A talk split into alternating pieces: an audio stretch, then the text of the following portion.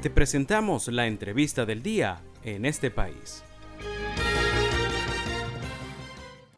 Y para nuestra entrevista en este país del día de hoy tenemos en la línea telefónica a Tito López. Él es presidente de la Cámara de la Industria Farmacéutica.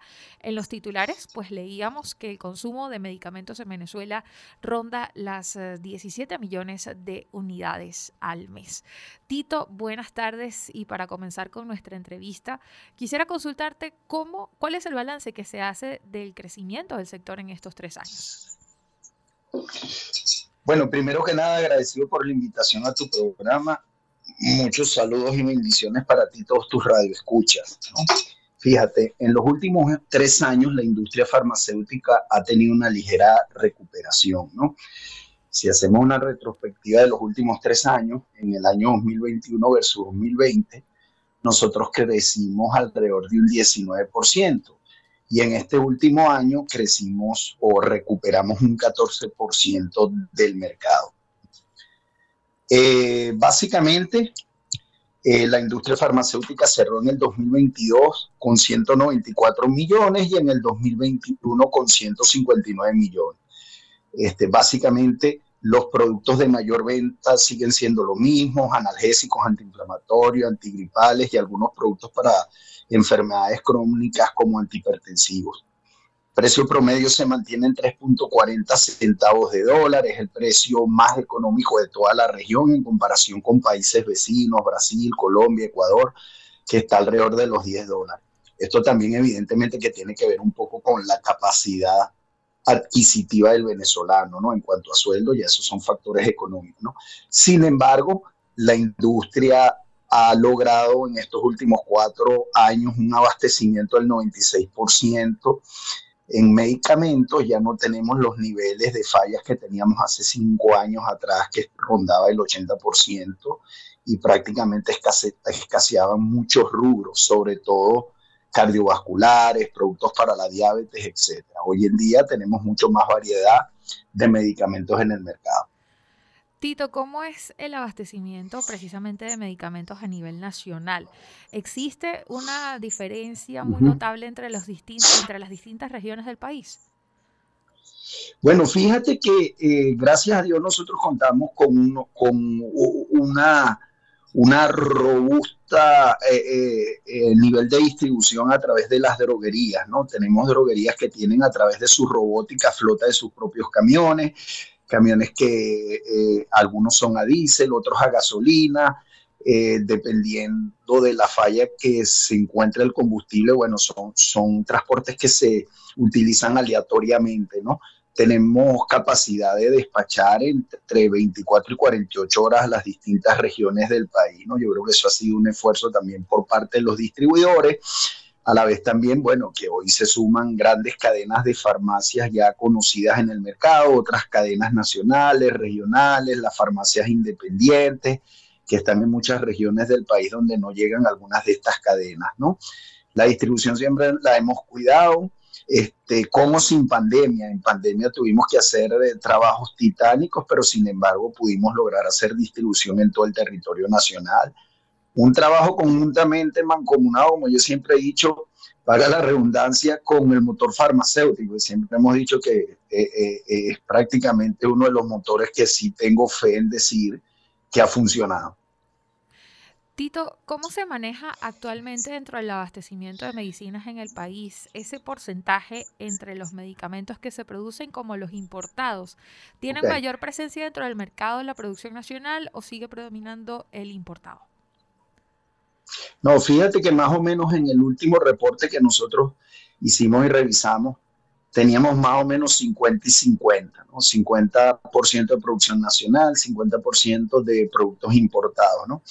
Sin embargo, la balanza se estaba inclinando un poco hacia el medicamento este, terminado importado por evidentemente la facilidad o más allá de la facilidad era las exoneraciones de muchos impuestos que los nacionales tienen que pagar, pues que, los nacionales sí les afecta, pues entonces no hay igualdad de condiciones en ese caso.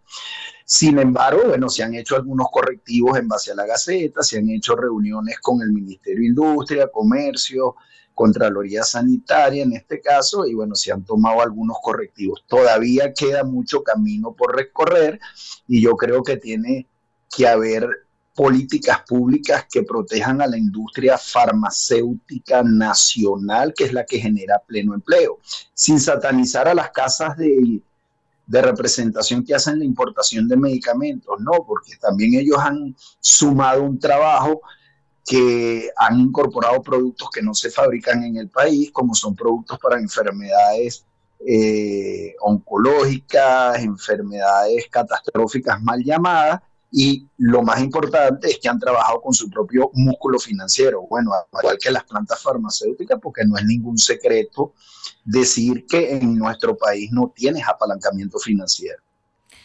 Y le recordamos a nuestra audiencia que el día de hoy estamos conversando en nuestra entrevista en este país con Tito López, es presidente de la Cámara de la Industria Farmacéutica.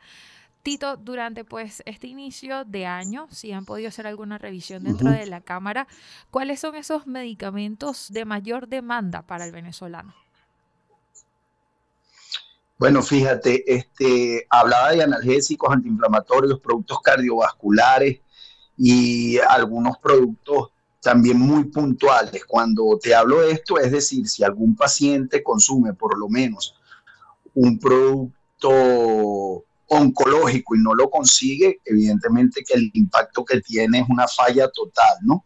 Pero eh, eh, cuando lo ves desde el punto de vista de variedad en productos crónicos, en productos para patologías agudas, este, tienes ahora mucho más variedad, pues tú vas a buscar un omeprazol y a lo mejor tienes más de 25 marcas en el mercado, pasa con algunos cardiovasculares, etcétera. Por eso digo, todavía queda mucho que recorrer y mucho que producir, pues para abastecer el 100%. Esa es la idea y que el paciente cuente con todas las terapias este, indicadas en el mercado.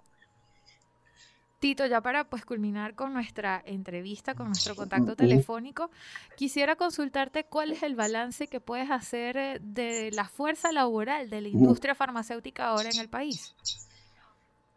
Bueno, fíjate, nosotros tenemos alrededor de más de 7.500 empleos directos, más o menos 8.000 indirectos. Como bien te dije, básicamente el 70% de esos empleados están en la industria farmacéutica nacional, porque bueno, para nadie es ningún secreto que apenas el 1.5% del mercado lo cubren algunas transnacionales a través de, empresas nacionales. Pues el mayor empleador en la industria es la farmacéutica venezolana como Sin embargo, bueno, como bien dije, inclusive lo repetí esta mañana, por ahí vienen algunas representaciones de transnacionales a través de empresas nacionales que por ende de seguro van a generar mucho más empleo a nivel del sector.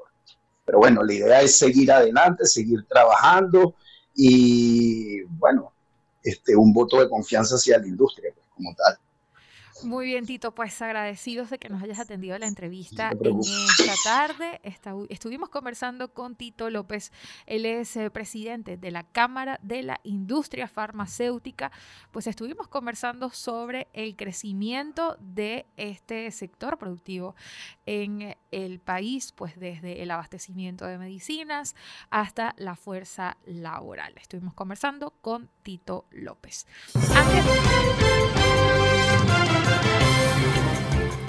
Esto fue la entrevista del día en este país. Para conocer más el programa, síguenos en nuestras cuentas en redes sociales. Estamos en Twitter e Instagram como arroba en este país radio y visita nuestra página web www.enestepais.info.